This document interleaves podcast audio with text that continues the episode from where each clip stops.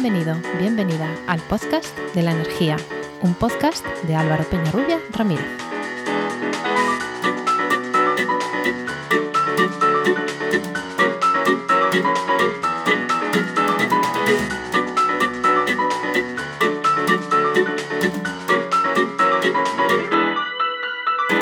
Hola, hola, recibe la bienvenida al capítulo 34 de El Podcast de la Energía, un podcast de Podcastidae, la red de podcast de ciencia, medio ambiente y naturaleza.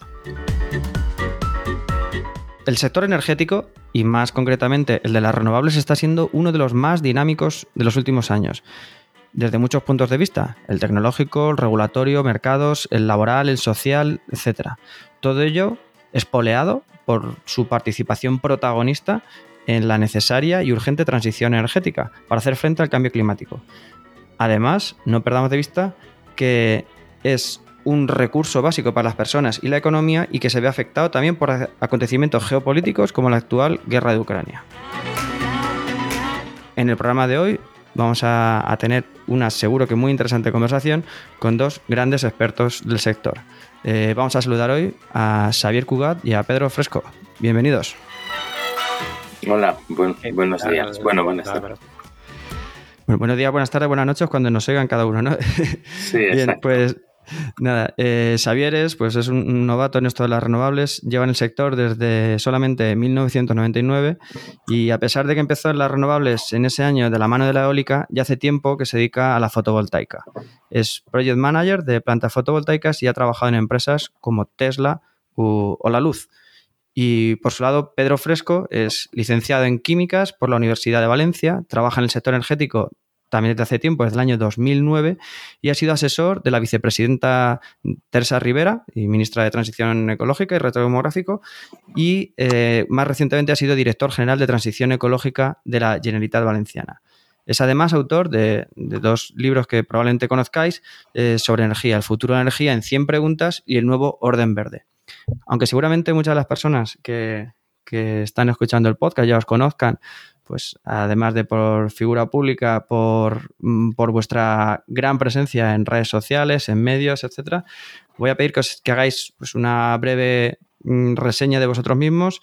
Eh, Sabía, si quieres empezar, eh, ¿cómo, has llegado a este mundo de la, de la energía y cuál ha sido tu trayectoria?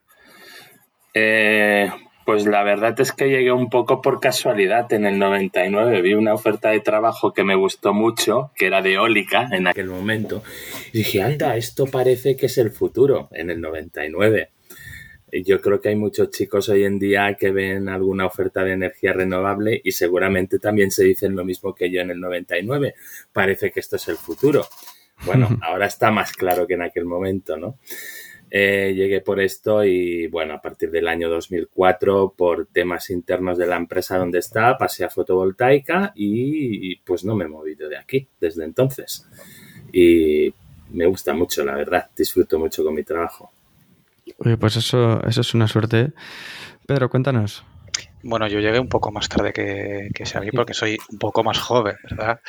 Yo llegué en el año 2009 y también llegué un poco de rebote eh, yo trabajaba en una consultoría de, medio ambiente y más de, y a principio de la crisis de 2009 me quedé en paro.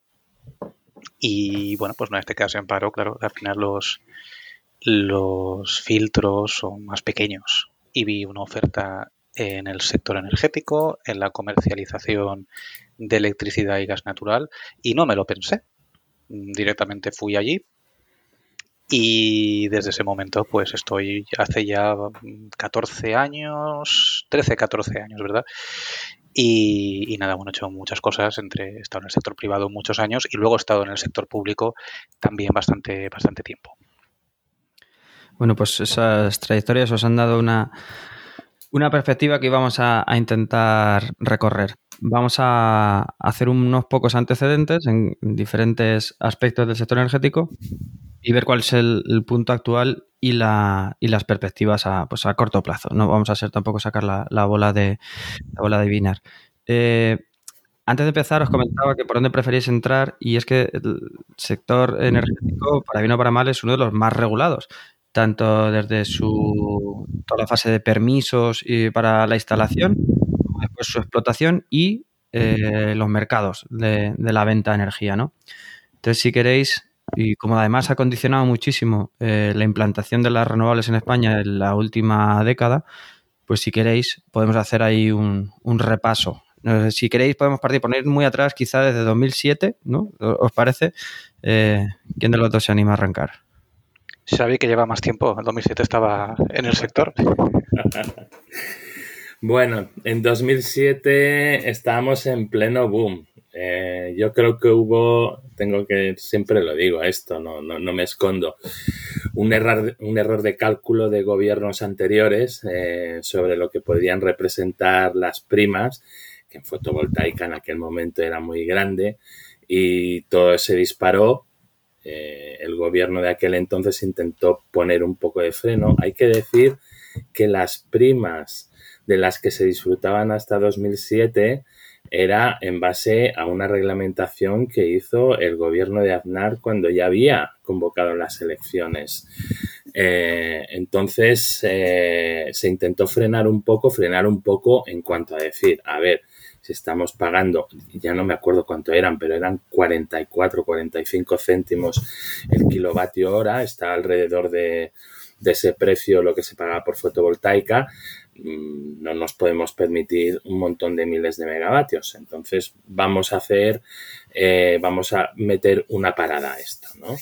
Em, nos encontramos con que de repente se paró todo, estuvimos unos meses sin marco regulatorio, luego apareció otro marco regulatorio donde había una serie de cupos y primas decrecientes en función de si se llenaba o no el cupo. Además, estos cupos en el caso de la fotovoltaica eh, eh, diferenciaban entre si era una planta en suelo o era una planta en tejado, incluso si era grande en tejado o pequeña en tejado.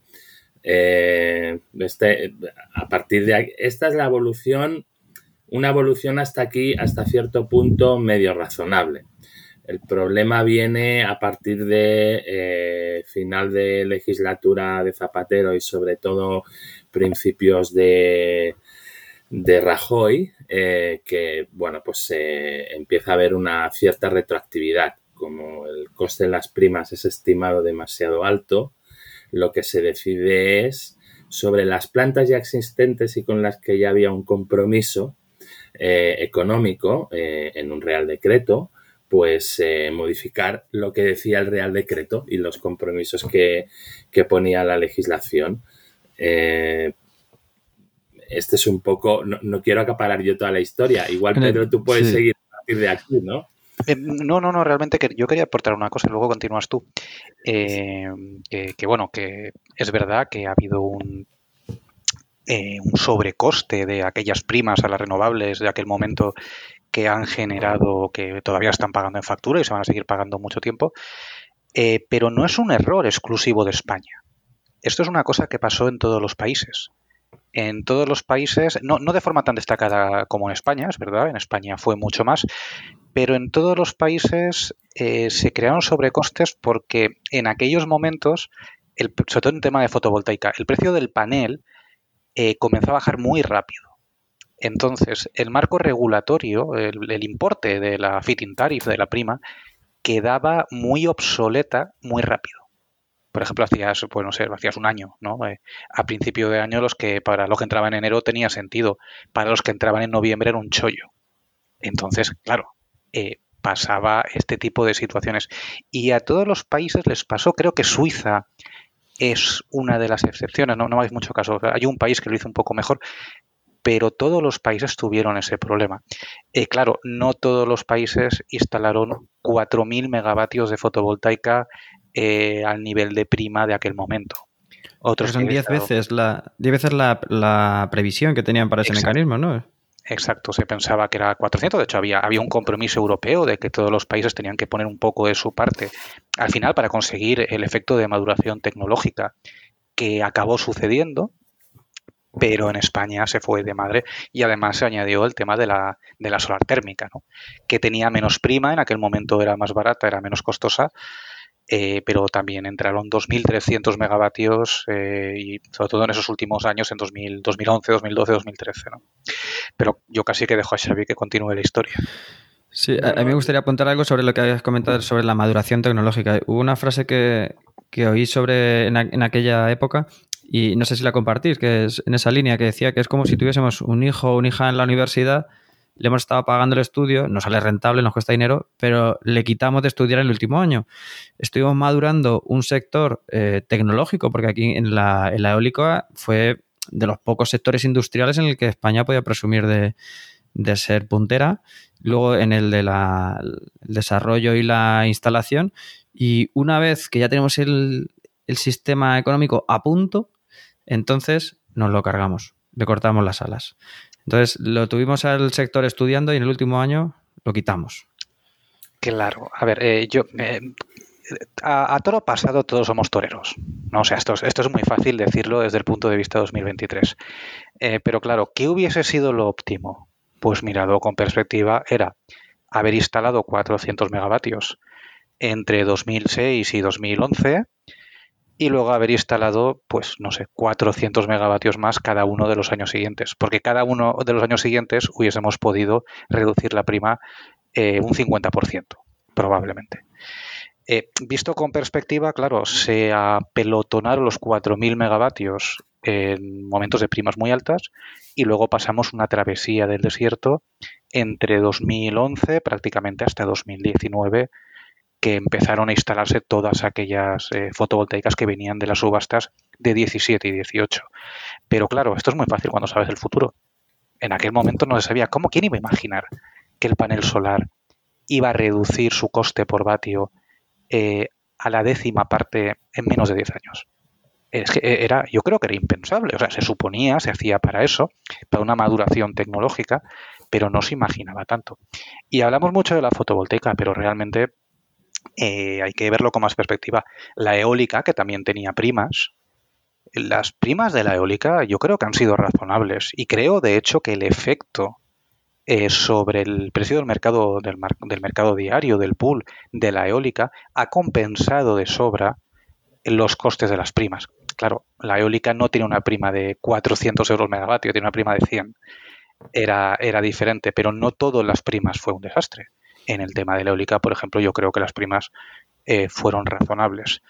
Y en la fotovoltaica pasó ese problema y sobre todo en la termosolar, ¿no? Vimos que, la termosolar, sala de concentración, éramos el país, creo que todavía somos el país líder del mundo en instalación, hasta 2012, 2013, después todo se paralizó pero es que a diferencia de la fotovoltaica también se ha paralizado bastante lo que es la maduración tecnológica. Eh, no es una tecnología eh, que sea claramente competitiva, excepto en algunos países con una radiación eh, solar directa muy alta. Y es una pena porque tenemos industria puntera. En fotovoltaica más o menos, pues oye, tenemos, a pesar de que no fabricamos todavía paneles eh, en España y lo que, lo que se hizo se perdió. Sí que tenemos muchas empresas de, inversores, de trackers, eh, tenemos muchísimos instaladores de gran nivel, pero a nivel de solar térmica eh, es una pena. No es una pena que se perdiese todo aquello. Pero bueno, son eventualidades de la historia que cuando haces política del futuro no, lo sabes. Es que quería poner un ejemplo para el que nos escucha vea en números la evolución, ¿no? Yo me acuerdo en 2006-2007 haber visto a clientes que compraban las, eh, los módulos solares a 5 euros el vatio pico. 5 euros por cada vatio. Hoy en día estamos en 0,2.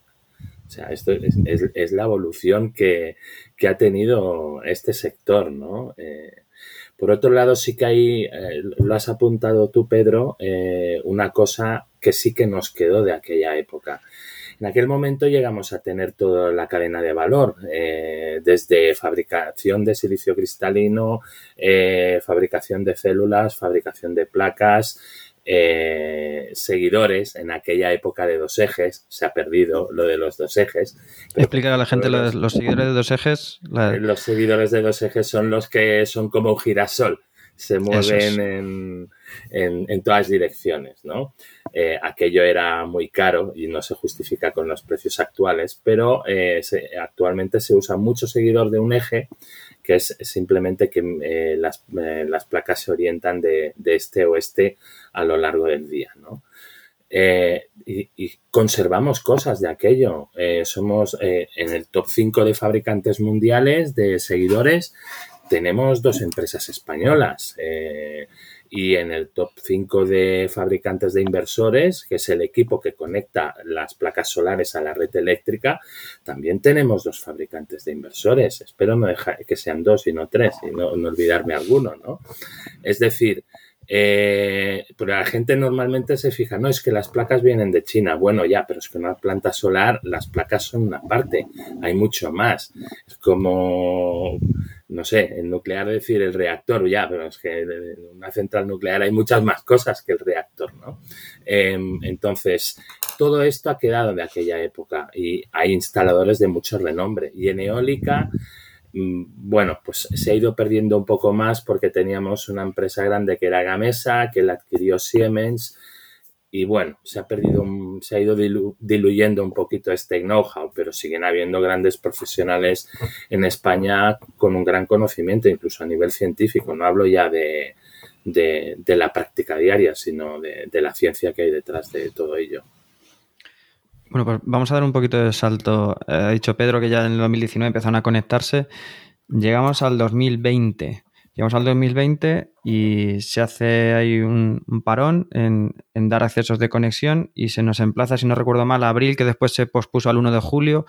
Todo el mundo estaba deseoso que llegase ese 1 de julio para porque iban a salir todas las subestaciones de España con muchísima potencia, iba a haber una transparencia, iba a haber unos mecanismos claros para conectarnos y llega ese 1 de julio del 2020 y no era ahora todo lo que relucía. Salen muchos nudos, salen muchas subestaciones con capacidad disponible, pero salen muchas también a concurso.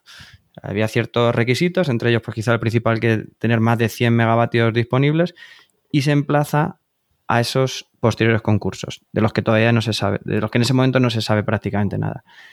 Eh, al calor pues de, pues de, algún malestar social y bueno, por decisiones del gobierno también se, se incluyen eh, mecanismos de criterios socioeconómicos, ¿no? Para que los proyectos reviertan riqueza en las zonas y que también pues mitiguen los impactos que, puedan tener, tanto económicos como ambientales, etcétera.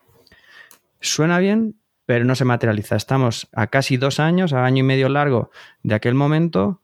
Salió una lista de, de 17 nudos, después, si no me equivoco, otros 170 el verano del año pasado, y no llegan a salir. Y entonces ahora eh, no sé si, aquí ya os doy paso, ¿cuál es vuestra visión de, este atasco que se está generando en, la, otorgación de, esas capacidades, de poder dar luz a nuevos proyectos?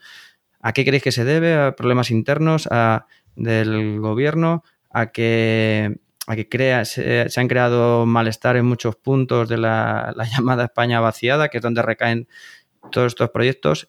Hay atasco de tramitación y no quieren cargar más a las administraciones, una mezcla de todo ello, ¿cómo lo veis? Yo, Pedro, tú eres el que has estado más en la administración. A mí me gustaría saber cómo lo ves tú. Vale, pero que conste que nada de lo que digas que tenga información eh, privilegiada de, la mente del ministerio.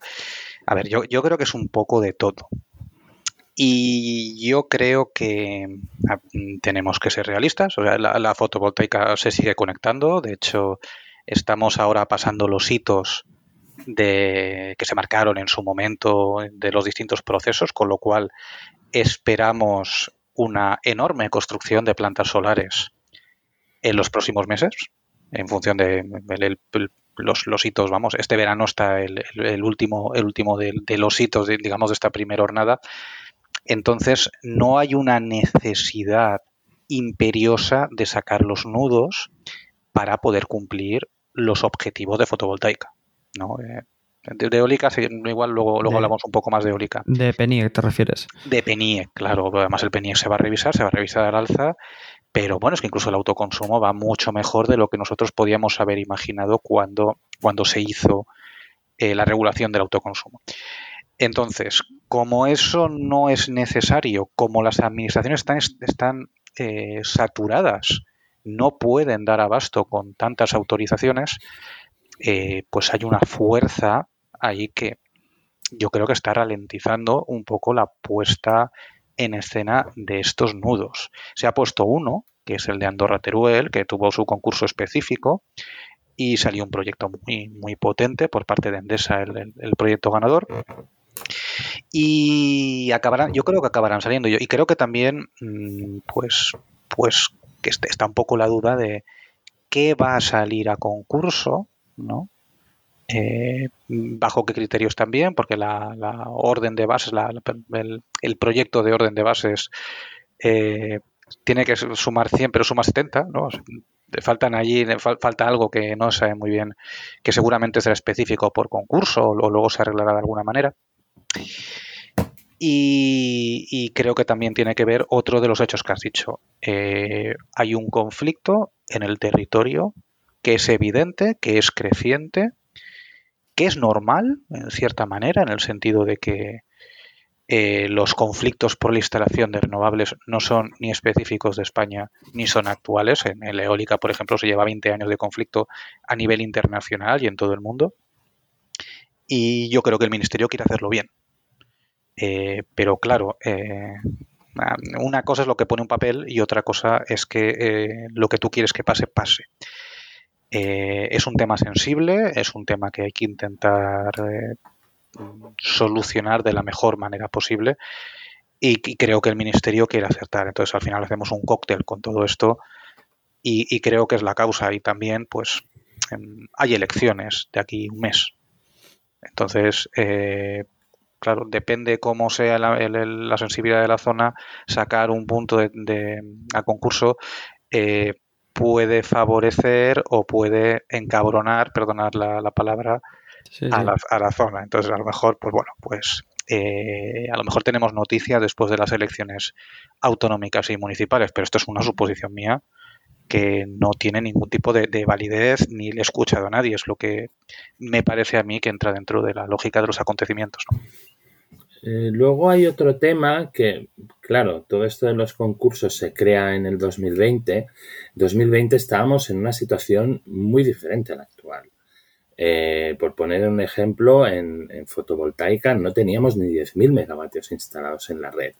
Ahora mismo hemos sobrepasado los 20.000, pero es que además el autoconsumo hemos añadido prácticamente 5.000 megavatios más eh, en autoconsumo. Es decir, yo creo que los, la cifra eh, está creciendo tanto, por un lado, por la fotovoltaica, por otro lado, la eólica parece que se ha quedado un poco rezagada, porque estábamos en 2020 en 28.000 y algo y estamos ahora en 30.000 y poco. Eh, entonces, yo creo que igual también hay una cierta tendencia del gobierno a querer revisar lo que tenían pensado, que no sabemos qué es, y a que dar prioridades a nivel técnico, eh, porque, por ejemplo, empieza a surgir una necesidad, que es el almacenamiento. En el 2020 pensar en almacenamiento era, ¿qué me estás diciendo? Pero si no necesitamos almacenamiento y no lo vamos a necesitar en un montón de tiempo. En cambio, ahora hablar de, almacenamiento, pues ya empieza a sonar algo muy atractivo. Igual el gobierno inicialmente no tenía pensado un criterio en el cual el almacenamiento fuera súper importante y ahora pues está reevaluando eh, si darle mucha más importancia, ¿no? Eh, incluso eh, en estos cambios normativos que tenemos uno cada mes, cada dos meses el BOE lo tenemos ahí en la cabecera, pero incluso se crean las instalaciones de almacenamiento aisladas, ¿no? En, otros puntos, no sé si se me viene a la cabeza en Estados Unidos, Australia, ¿no? Tienen mm, módulos de, que son solamente de, almacenamiento, sin estar ligados necesariamente a una planta de generación. Bueno, es que esto en el fondo ya lo tenemos. Son las centrales de bombeo, para decir, porque en realidad las centrales de bombeo, algún, algunas sí, pero otras no están ligadas a, la generación o no directamente. Claro, ahora eh, normalmente estamos pensando las centrales de almacenamiento con baterías ligadas a producción, pero obviamente sale gente que dice, a ver, esto es muchísimo más rápido de instalar y tramitar y, tiene menor, eh, menores implicaciones ambientales que centrales de bombeo, pues igual mm, vámonos a, hacer eh, almacenamiento con batería, ¿no? Y de hecho creo que en los últimos días ha salido algún proyecto que aún en ya en inglés es standalone, en español aún no he visto que no terminan de encontrar el nombre porque dicen instalaciones de baterías aisladas, pero aisladas parece como que sean para instalaciones que no están conectadas a la red. Parece que no hemos terminado de encontrarle un nombre en, español a, este tipo de instalaciones, ¿no? De todas formas, Xavi, por lo, por lo que decías de, la importancia del almacenamiento, incluso de la hibridación, ¿no? Eh, la, realidad es que los concursos, la, propuesta de orden, eh, contempla como tres grandes bloques ¿no? para dar puntos a las instalaciones. Uno de ellos son los criterios técnicos y el criterio técnico básico es eh, usted con este punto tiene que generar toda la energía que pueda. ¿no? Más o menos es un poco, es un poco el concepto. Entonces, esto luego se disgrega ¿Y cómo se puede generar más energía? Pues si hibridas dos energías diferentes que generan a distintas, si metes almacenamiento, o sea, este tipo de cosas están previstas. Luego hay otro bloque que son los impactos socioeconómicos y hay otro bloque que es el menor impacto ambiental. El, el, problema que vemos aquí es un poco el de la manta que si te tapas los pies te destapas la cabeza y te que tapas la cabeza te destapas los pies es que nos damos cuenta que todo es importante. Los criterios técnicos eh, son muy importantes, pero es que los criterios sociales es lo que está generando realmente eh, pues, pues es la solución, por decirlo así, para un rechazo creciente. Pero es que los criterios ambientales también son importantes, porque los grupos ecologistas están presionando muchas veces con razón eh, de que en determinados sitios o que se prioricen determinados sitios de poco impacto. Entonces, este es el problema y os hago, os hago este ejemplo porque yo me estuve estudiando aquella, aquella orden, aquel proyecto, para intentar hacer una propuesta en positivo que aumentase todo el, el, factor socioeconómico, que para mí es fundamental, pero luego te ponías a pensar y decías, bueno, ¿y de dónde quito? ¿De dónde quito puntos? Y es que era muy difícil quitar puntos, porque todo era importante. Entonces, eh, ese es el problema, es la, triple visión y al final hay que tomar una decisión, ¿no? Y, no es fácil, obviamente no es fácil. Sí, sobre lo que decías de los criterios técnicos, aparte de que, entre comillas, forzaba a que cualquier promotor, si quería ganar el concurso, hibridar dos tecnologías, bueno, principalmente no fotovoltaica y eólica, que, son bastante complementarias en España, ¿no? que a las horas que produce una máximo la otra no.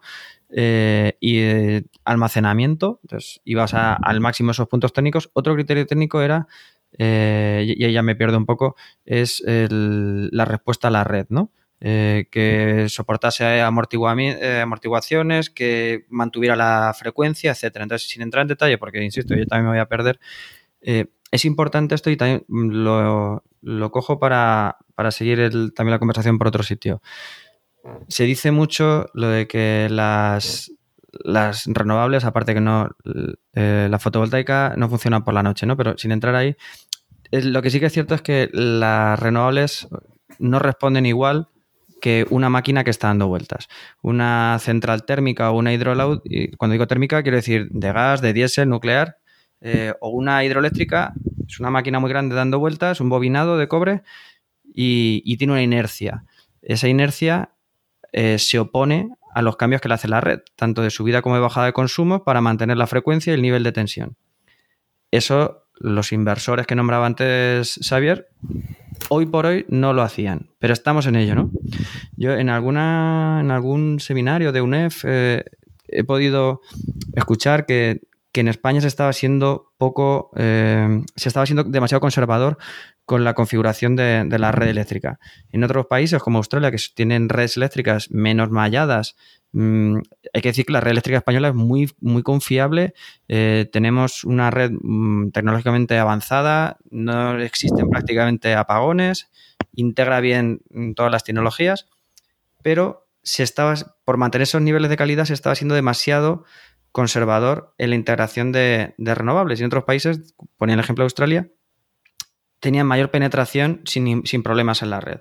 ¿Cómo veis ese punto también? El decir que, las renovables hoy por hoy ya pueden tener comportamientos muy próximos a los de esas, esos sistemas que tienen inercia y que no hay problema en que tengamos una mayor penetración de renovables y eso implica que, que habría más capacidad de inyectar en la red sin hacer más instalaciones, mejorando, sin mejorar la red, solamente cambiando el cálculo para saber cuál es esa potencia disponible, ¿no? Porque eh, las, subestaciones a las que nos conectamos pues tienen diversos criterios y uno de ellos es, este, es, es, cómo va, cómo responde diferente una la fotovoltaica, una renovable, que una, una central térmica, por ejemplo.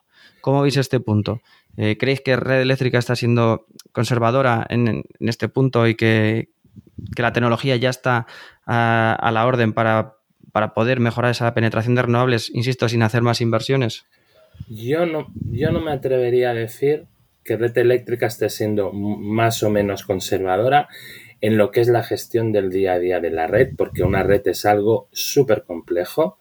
Eh, para poder hacer ese juicio mm, tendría que tener un, tendríamos que tener un nivel de conocimiento, creo yo, eh, de, la red para empezar que, no tenemos en este momento. Red eléctrica sí lo conoce, pero sí que, no obstante, no puedo dejar de hacer una crítica en, en que creo que Red Eléctrica era una empresa puntera y creó muchas cosas en su día que fueron punteras, como el Centro de Control de Energías Renovables, eh, eh, unos procedimientos de operación avanzados en, su momento eh, y no sé, me da la impresión en los últimos años como que se ha estancado, porque podríamos hacer más podríamos hacer más y es, en, esto sí que el ministerio va muy de la mano de red eléctrica y al final hay mucha cosa que se ejecuta en procedimientos de operación que son de red eléctrica y ahora mismo pues tendríamos capacidad de eh, generar inercia sintética con, eh, los inversores, eh, tanto con los aerogeneradores como con las fotovoltaicas, al menos con las nuevas pero es que están, me preocupa porque las nuevas de fotovoltaica son muchos miles de megavatios cada año. Y esto significará que tarde o temprano lo van a hacer, pero se va a tener que hacer también en plantas existentes, eh, cuando se podría estar haciendo ya. Esto muchas veces es software, muchas veces es hardware, algún pequeño hardware añadido, pero hay básicamente hay dos conceptos para no aburrir al que nos escucha, que es la inercia sintética y, la capacidad de grid forming, que eh, nos permiten que las plantas renovables den una respuesta similar a cualquier eh, instalación de generación eléctrica con una inercia real, es decir, con un generador dando vueltas conectada a la red. Eh, pero nos falta pues que, que se obligue y, no solo es obligar, no solo es decir hágase. Eh, red eléctrica tiene que decir, hacer unos procedimientos de operación explicando cómo se tiene que hacer, cómo lo tiene que hacer eh, los que construyen plantas. Esto nos permitiría ir ya hoy más allá en ciertas horas de días y momentos de lo que estamos yendo. Y esto sí que es un poco de crítica. Sí, de todas maneras, yo, yo, no, yo no quiero cuñadear en este tema porque yo creo que es de largo el que menos domino el tema de la, de la red eléctrica, eh, pero creo que hay que darle un poquito de perspectiva al asunto, ¿no? Eh, yo hace unos meses estaba leyendo un documento que sacó el gobierno de Estados Unidos año 96, año 97, y hacía referencia a los distintos estudios que se habían hecho en los años anteriores. O sea, había estudio de los 80, eh, principio de los 90. Y se estaba hablando de cuánta fotovoltaica y cuánta eólica podía eh, aceptar una red eléctrica, ¿no? Sin problemas. Entonces, ahí se veían cifras más o menos como el 10%. Habían estudios del año 81, 82 que decían, no, es que más de 10% tengamos, tengamos cuidado. Hoy, eh, la cifra más alta que he visto, ya se me habrá escapado seguramente la más alta, de penetración fotovoltaica y eólica solamente, que, son, eh, que no son síncronas, eh, supera el 69%, está prácticamente en el 70%. Esto es, eh, era inimaginable, por supuesto, cuando estos señores de hace 40 años hacían los estudios. ¿no? y ese 70% posiblemente no es más porque tenemos una potencia nuclear que prácticamente nunca, nunca bajamos y que nos está haciendo un poquito de tapón. De hecho, eh, ese salto del 67-68 que se ve muchas veces, acá es el 70, eh, fue un día con una nuclear parada. Eh, entonces, mm, tenemos una integración muy buena de renovables. Claro, como somos muy ambiciosos, estamos ya pensando en el 100%. Y, y Xavi está en esto. Pero creo que esta visión histórica es importante. Y a mí como es un tema que, yo no entiendo mucho, pues un día que me invitaron al, al centro de control de, red eléctrica de España y me estuvieron enseñando pues las, pantallas y cómo funcionaba. Yo fui mm, especialmente provocador ¿no? con, el, con el responsable que había allí. Y le dije, no me acuerdo cómo se llama, perdonad. Y le dije, oye, Pepe, me lo invento el nombre. Eh, hay gente por ahí que dice que no se puede, no se puede eh, introducir en la red más de un 65% de energía intermitente. ¿Tú qué dirías a eso? Y el tío me miró con una cara muy enfadado y me dijo, eso es mentira. y me dijo una frase que me gustó mucho. Y dice, eh, no hay un porcentaje máximo de energías renovables que se puede integrar en el sistema. Lo que hay son estrategias para cada vez integrar más. Eh, y yo creo que esa es un poco, la idea. Eh, hay estrategias, claro que se puede ir a más porcentaje de energías renovables del que tenemos ahora. No será fácil. Eh, todo esto aquí, pues los profesionales de, la red eléctrica evidentemente sabrán, sabrán cómo hacerlo. Yo no sé si son conservadores o no. Lo que sí que está claro, y me parece que es evidente, se conforme sigamos instalando plantas solares y eólicas que vamos a seguir instalando, vamos a necesitar eh, poder acceder a porcentajes mayores. Y cuando lo necesitemos, eh, es lo que ha hecho Xavi, se obligará a determinadas plantas a, hacer ese, ese tipo de, de, adaptaciones para la red y seguramente pues cuando haya que parar y hacer curtailments de las plantas pues esas no, esas no las pararán, pararán las otras no las más antiguas las que no lo tengan. Pero bueno, esto es una cosa de futuro y, creo que ya es un poco sacar la buena de cristal y hacer lo que tantas veces hemos criticado, ¿verdad, Xavi? De inventarnos el futuro cuando eh, todavía no está. Bueno, pues estamos hablando de cómo integrar en, la red eléctrica, ¿no? De, cómo entran los electrones y cómo eso hacemos, mantenemos una red con la calidad que la que tenemos hoy. Pero ¿cómo las integramos en el mercado? Haciendo rápidamente un resumen, porque esto lo explicamos ya en el capítulo 4 con, con eh, Sacripante, con. no me acuerdo cómo era el nombre.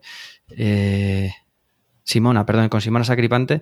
En el capítulo 4 hablamos de cómo se fijan los precios de la energía ya eh, sin tope del gas. No, eso todavía no había llegado. Pero básicamente van entrando el, día de antes, entran cada tecnología, cada, cada productor y entra un precio.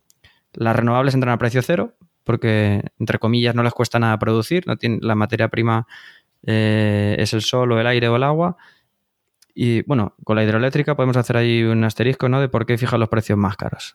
Pero bueno, eh, en, situaciones críticas como, como, fue Filomena. Pero bueno, básicamente van entrando tecnologías cada precio y van entrando eh, consumos. Se fija un precio de casación, que es donde se cruzan las dos curvas, la de la oferta y la demanda y se fija así el precio para cada hora del día siguiente. Luego hay mercados intradiarios, hay ajustes, etcétera. Pero básicamente es eso. ¿Qué pasa ahora que está entrando la tecnología fotovoltaica más masivamente? Eh, lo estamos siguiendo los últimos fines de semana más especialmente. En Semana Santa sucedió con consumos más bajos, mucha fotovoltaica, mucho autoconsumo y resulta que tenemos muchas horas o unas cuantas horas del día a cero aparece la famosa gráfica de, Pato, ¿no? En la que a mediodía se hunde hacia abajo el precio. ¿Y qué hacemos? Porque en teoría para consumidores es una buena noticia, pero para quien ha invertido en esa planta renovable que está vendiendo, vendiendo a precio cero o muy cercano a cero, pues la recuperación de la inversión se le complica. No sé si este es otro tema complejo también. Eh, ¿Cómo pensáis que puede ser? Hay, hay propuestas de, de reformas del, del sistema de mercado encima de la mesa. Eh, están ahí los PPAs, que son los acuerdos eh, bilaterales ¿no? de productores con consumidores. ¿Cómo creéis que tiene que responder el mercado ante esta nueva situación? ¿Quién empieza, Xavi? Empieza tú, que el anterior he empezado yo. Vale. Muy bien. Bueno, lo, yo creo que lo primero que tenemos que hacer es no ponernos nerviosos. Em, sobre todo, porque si bien es verdad que hay muchas horas cero y, parece, parece que sea un gran problema, en este preciso momento donde el gas está a 40 o 50 euros megavatio, cuando no se satura el sistema de energía renovable, las remuneraciones por megavatio hora son muy generosas. Claro, perdona que un paréntesis, en lo que se explica de cómo funciona el mercado, al final se paga al precio del más caro. Aunque alguien, haya entrado a cero, las renovables han entrado hoy a, las 12 de la mañana, el precio que hayan entrado, el precio que quien haya, quien haya fijado el gas o quien sea, es quien marca el precio para todos. Entonces ahí están sobre retribuidos. Claro, entonces eso, al final estamos en un mercado ciclotímico, ¿no? Cuando hay un poquito de gas, todos a cobrar el gas y como el gas está muy caro, eh, y eso que no está el precio de hace seis meses u ocho, ¿no? Pero, pero sigue estando muy caro. Eh, se cobra, pues no sé, 100 euros megavatio, 120, ¿no? No, no sé cómo está mañana. Si lo miramos que mañana no hay viento, seguramente nos iremos a precios al mediodía de alrededor de 100 euros megavatio. Y cuando entra todo renovables, pues nos vamos a cero, ¿no? O sea, mientras esto esté así, pues eh, no se va a arruinar nadie. ahora, ¿cuándo, ¿cuándo llegaría el problema? El problema llegará conforme eh, esto, esto es una cosa creciente, es exponencialmente creciente, cada vez habrá más horas así. Eh, también depende de la época. Ahora estamos en primavera, ahora coincide la eólica y la fotovoltaica en grandes generaciones, con lo cual esta situación tampoco se va a extender eh, en verano ni en otoño. pero también cuando se verá sufrir realmente es cuando caiga el precio del gas y las horas donde marque el gas no supongan esa sobreremuneración. Porque aquí, si, bueno, al final, si la mitad de horas son gratis, pero la otra mitad te pagan el doble, eh, te sale la cuenta. No.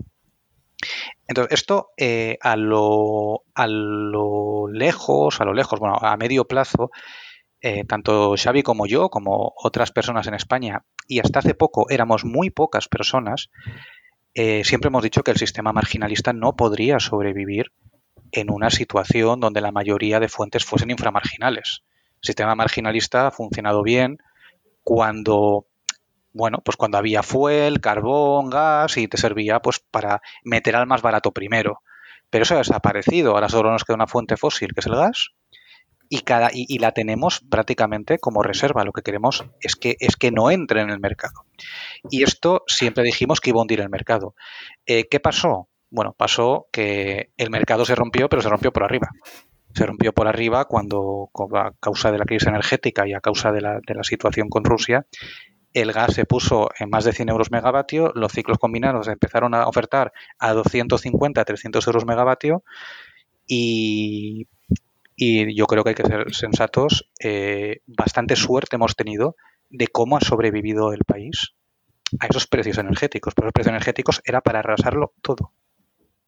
Era para, para arrasar la industria.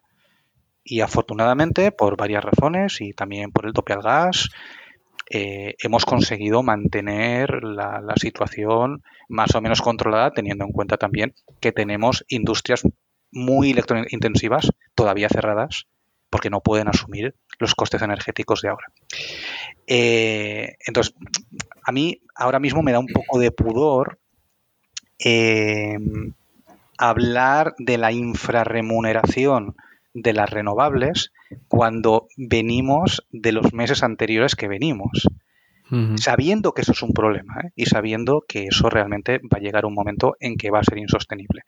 Pero a mí me daría, me, da un poco de, pudor comentarlo en este momento cuando hemos visto eh, bueno, pues que plantas solares y plantas eólicas eh, que no tenían PPA, que iban puramente a mercado, han estado recibiendo muchas horas 300 y 400 euros megavatio. Entonces, por eso digo, ahora por hora calma. Y, segundo, ¿qué tenemos que hacer? Bueno, pues tenemos evidentemente que reformar el mercado e ir a un mercado que esté apto y adecuado para el futuro que prevemos, que es un futuro donde la energía inframarginal va prácticamente a coparlo todo. Y ahí hay propuestas. El gobierno español ha hecho una propuesta a la Comisión Europea que, bueno, que no tiene, tiene algo que ver, pero tampoco tiene 100% que ver con la propia propuesta que ha sacado la Comisión Europea de intentar crear muchos mercados a plazo para, para no crear problemática de este estilo. Pero claro, al final eh, es como todo, ¿no? Pues si hay PPAs no hay problema. Bueno, no hay problema relativamente, porque al final eh, un cliente te va a coger un PPA o no, o te va a comprar un PPA o no a un precio en función de cuál sea el precio del mercado marginalista. Si el mercado marginalista está eh, estructuralmente hundido, pues el precio del PPA también estructuralmente se irá para abajo, porque si no nadie te lo comprará. Entonces, estamos en las mismas. Yo creo, y es mi opinión personal, que tenemos que ir a un sistema donde las energías renovables eh, tengan una remuneración eh, o fija o mínima para seguir invirtiendo. Pero eso implicaría, a su vez, un mecanismo de mayor control. Porque, claro, si, si abres una barra libre de remuneraciones fijas y saturas una generación eléctrica, por ejemplo en las solares, donde se genere el doble de energía que necesitas, no la puedas consumir y se esté perdiendo, pues en menor grado podrías correr el riesgo de generar pues un poco eh, un sobrecoste como, como el de las primas a las renovables. Pero yo creo que al final la situación es esa. Se, habla mucho de mercados paralelos, de, de, una, una, parte marginalista que, seguramente acabaría eh, cerrando el mercado, pero de mercados de remuneraciones fijas o remuneraciones por bandas o remuneraciones con topes eh, para, para, que el mercado marginalista, para no caer en lo que es la fagocitación de la generación renovable. Yo em, estaba hablando y digo, que no entienda mucho de esto debe estar pensando que hablo en chino, pero espero que... Bueno, es, habitual aquí, ¿eh? Es, aquí ya hay conversaciones densas si quisiera añadir algo, eh, un poco alguna cosa en la línea de lo que has dicho. O sea, por ejemplo, creo que era el domingo que teníamos siete horas en las horas solares que eran a cero euros. Eh, pero ahora mismo, no sé si tiene mucho sentido en quien escucha el podcast decir la hora en que estamos grabando esto. No, supongo que no hay problema, ¿no? Sí, sí. Eh, que son las 7 de la tarde, hemos empezado eh, con 8.000 megavatios de fotovoltaica, eh, eh, estaba mirando ahí, 8.000 megavatios de fotovoltaica y un 30% de la generación, y es que está cobrando 122,25 euros el megavatio. Y, hoy no ha bajado de, pues, pues la verdad, no ha bajado de, 80 o 90 euros. y los precios en las subastas que ha habido de energía han estado por 30 euros incluso debajo, ¿no? Sí, sí, sí. Yo, permíteme, yo no, bueno, yo no tengo oídos en todos los sitios, ¿no? Pero creo no haber oído a nadie del sector ni solar ni, eh, ni eólico quejarse aún de esta situación. Yo no lo he oído. Yo lo que sí he oído es mucha gente a la que no le gustan las renovables, en plan de decir, ah, ahora se parará de invertir y porque, claro, ya no se puede meter más en la red, ya hemos llegado a hacer. Esto sí que lo he oído de haters de las renovables. Pero yo en gente del sector no he oído a nadie quejarse de que el domingo hubieron siete horas a cero. Por otro lado, en muchas, eh, muchas plantas renovables lo que empieza a ser habitual es la firma de PPAs. Eh, claro, obviamente si el mercado está bajo o alto tiene una influencia en el precio del PPA que firmas, ¿no? Pero de momento estamos en una situación en que el mercado eh, sigue teniendo un tope máximo tan alto cuando sube y al final pillas horas a principio final del día la fotovoltaica que ya estás relativamente bien cubierto. Eh. y tenemos que tener, eh, claro, Xavi, también, eh, es que estamos justo, la, fotovoltaica y la eólica estacionalmente son complementarias y siempre lo decimos. se genera más en invierno que en verano la, la eólica, la fotovoltaica al revés. Además, la, la eólica tiene unas dinámicas en determinados meses del año que es menos por el día y más por la noche. Entonces parece que, cuadran perfectamente, pero no cuadran del todo perfectamente, porque hay una época del año, que es la primavera, donde hay mucha generación fotovoltaica y todavía bastante generación eólica. Y son estos momentos, y no hay climatización. Con lo cual también baja exacto. un poco la demanda. Nos falta la demanda del aire acondicionado. Claro, claro. Entonces, como tenemos todo eso, es cuando se hunde los fines de semana los precios. Ahora parece que todo sea un escándalo. Los precios cero, las eólicas sin generar porque eh, no cubren ni los dos euros megavatio que quieren cubrir. Sí, pero bueno, en- eh, entramos, entraremos en mayo, mayo avanzará, la eólica empezará a bajar, la dinámica de la eólica también empezará a generar menos durante el día y resulta que vamos a echar de menos las, las horas cero, porque todavía no estamos allí. Ahora, probablemente con este grado de instalación de solar fotovoltaica, tanto en autoconsumo como en plantas en suelo, eh, en un par de años ya no hablamos de primavera, ya a lo mejor nos ponemos en unas horas solares muy marcadas con precio bajo que como no acompañe el precio del gas, y la idea de todo es que no acompañe porque será mejor para nuestra economía, eh, comenzaremos a tener un problema. Por eso hay que pensar ahora en la reforma del mercado.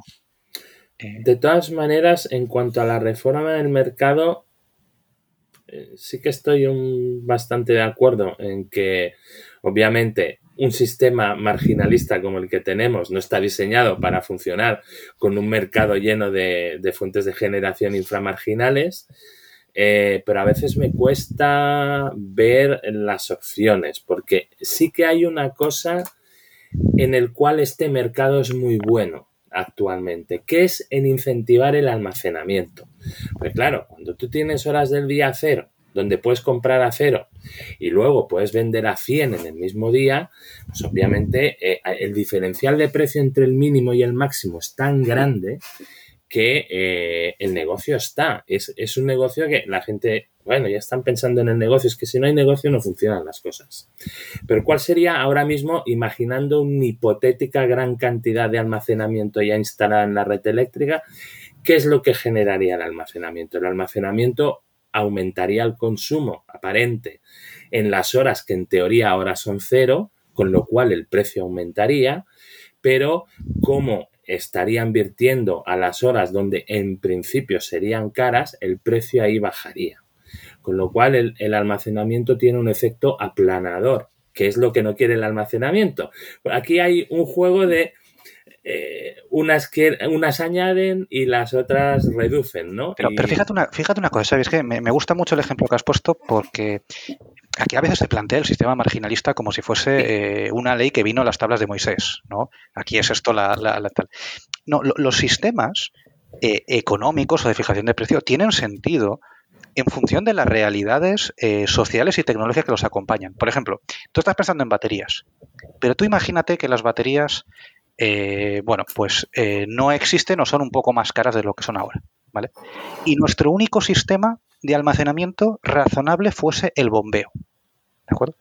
Dice, claro, esto estimula el bombeo, sí, muy bien, pero es que tardamos 10 años en hacer una central de bombeo entre que la autorizamos, la obra civil. Eh, vas a mantener, o sea, puedes, puedes provocar un tapón de inversión durante 10 años hasta que los bombeos están en marcha. Entonces, eh, ¿dónde no habría un problema con el sistema marginalista? Si nosotros supiésemos que a los costes de las baterías de hoy eh, pudiésemos instalar, vamos a hablar claro, miles de megavatios de baterías todos los años. Entonces, allí, pues claro, pues habría un efecto corrector en relativamente poco tiempo. Pero si eso no es así, y no sé si es así, eh, no creo. Creo que todavía no es así. Eh, no podemos, mm, digamos, saturar el mercado, por ejemplo, de fotovoltaica, paralizar el mercado durante X años hasta que eh, las baterías pues te, te, te, te, rompen ese gap de en medio, porque estamos haciendo una transición energética trompicones. ¿no?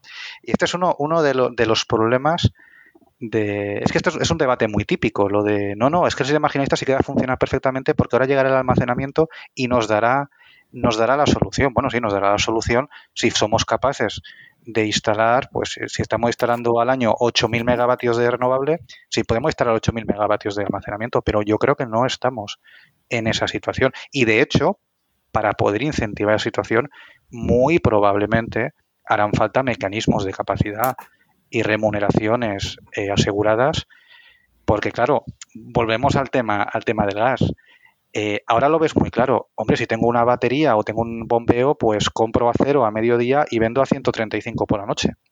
Sí.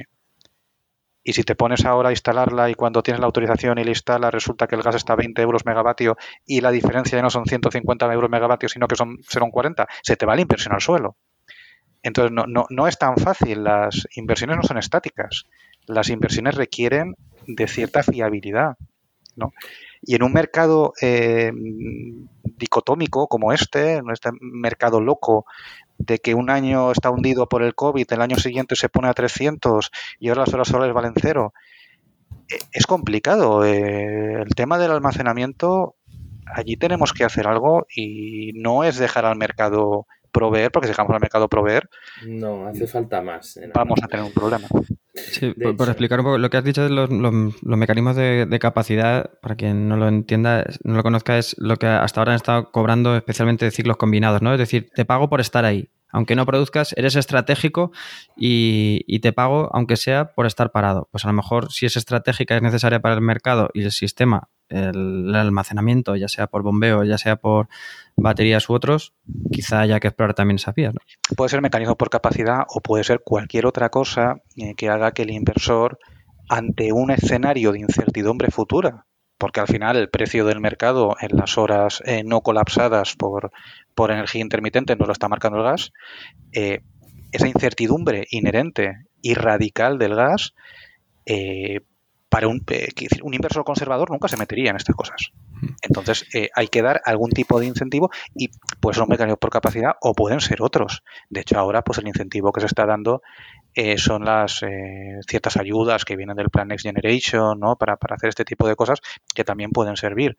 Pero la cuestión es que hay que hacer algo porque si no mm, el almacenamiento tanto por cuestiones tecnológicas como por cuestiones de, de decalaje temporal, primero se satura y luego ya veremos lo que hacemos con el almacenamiento. Entonces, eh, esa transición energética que además tenemos que hacer en, en, 30 años no puede ir a trompicones, no puede ir a golpes, ¿no? No puedes eh, meterle al acelerador y luego frenar el coche 10 minutos y luego tirar. Tenemos que intentar suavizar esto.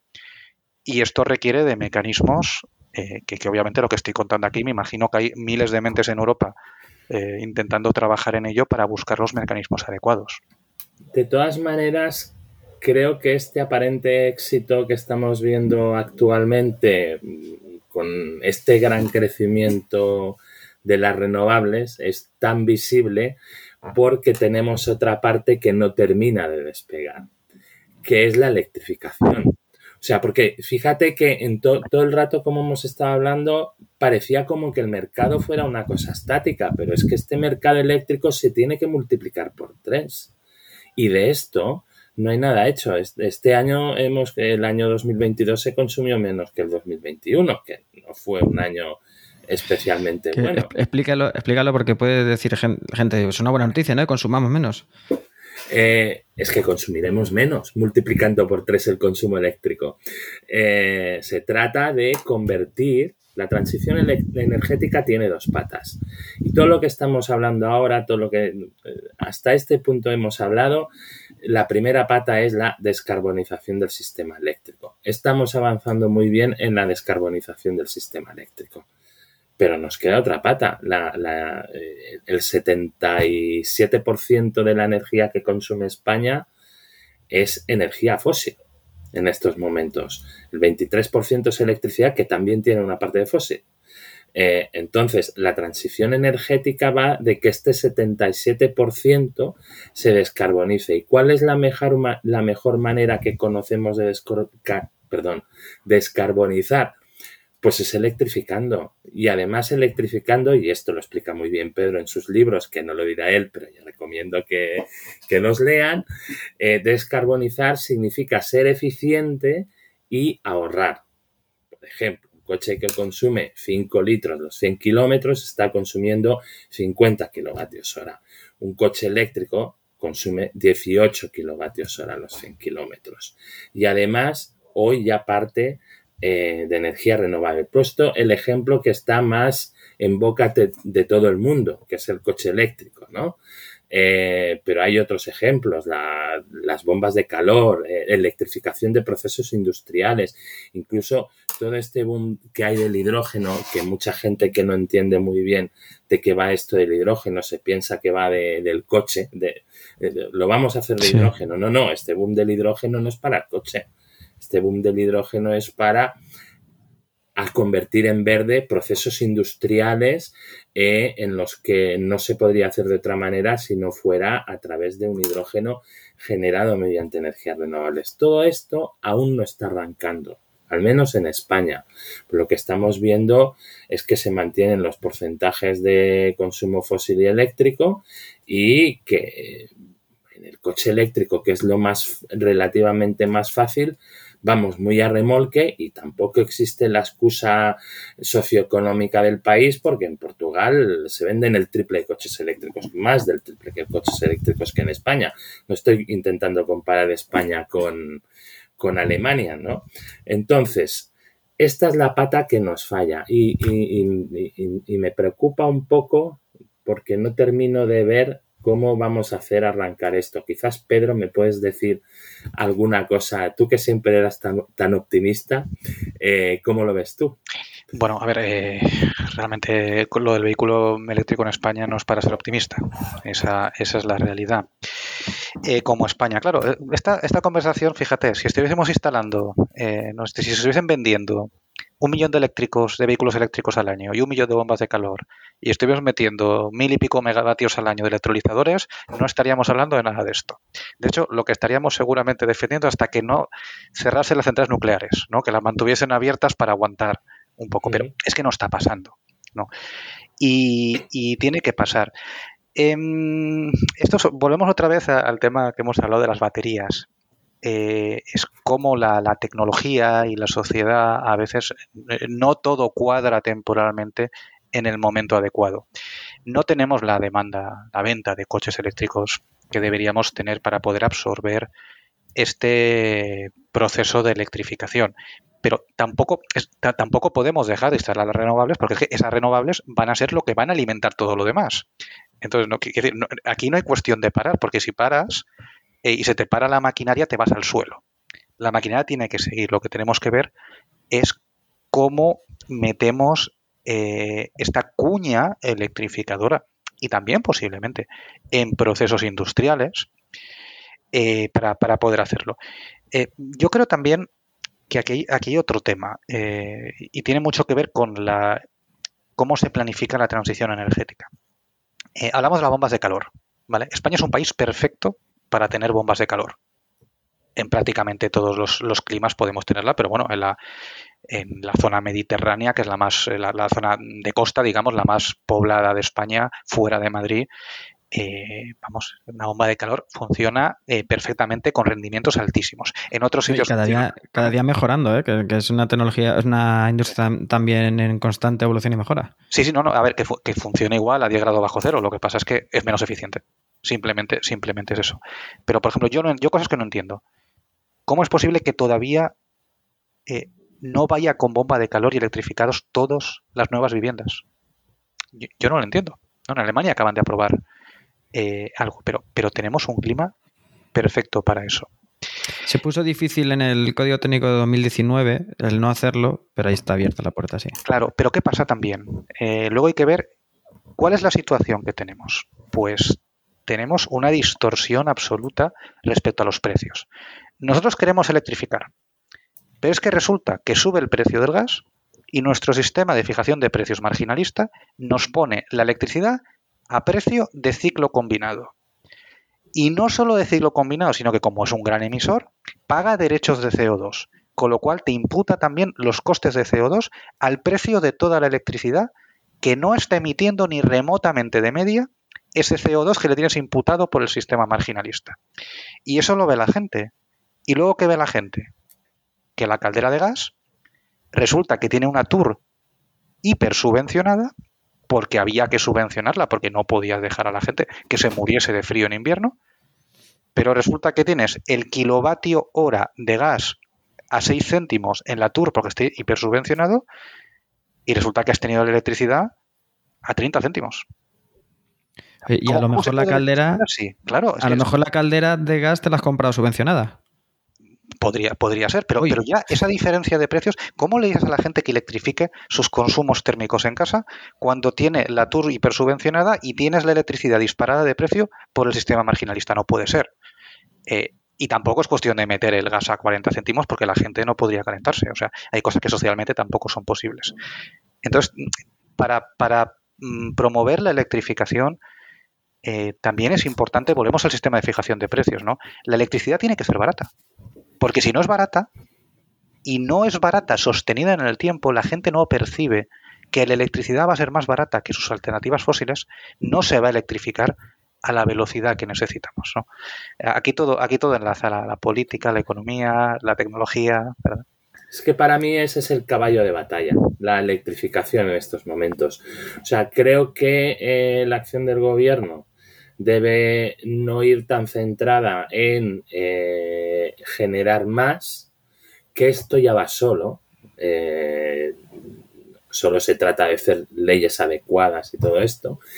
Y quizás donde hay que invertir más los fondos de las subvenciones, que se han aplicado, se ha dado mucha subvención para generación en autoconsumos, quizás lo que tendría que haberse hecho es dar más subvención a consumo, a bombas de calor, a, a hacer un sistema que todo el mundo se queja que funcione en cuanto a los coches eléctricos, la subvención, eh, que se reciben al cabo de un año bueno, puedo contar mi caso que la recibí un año y medio después, literal. Eh, entonces, eh, hay que, creo que ahora mismo lo que tendríamos que estar haciendo es quizás no dejar abandonado lo otro, pero sí hacer más hincapié en la parte de electrificación. Y quería decir una cosa que siempre que me lo, cuando hablo de bombas de calor y de aerotermia, me lo dicen, no, es que el aire no es cómodo. Y yo digo, bueno, es cuestión de opiniones, pero escucha, que hay aerotermia por radiadores, ¿eh?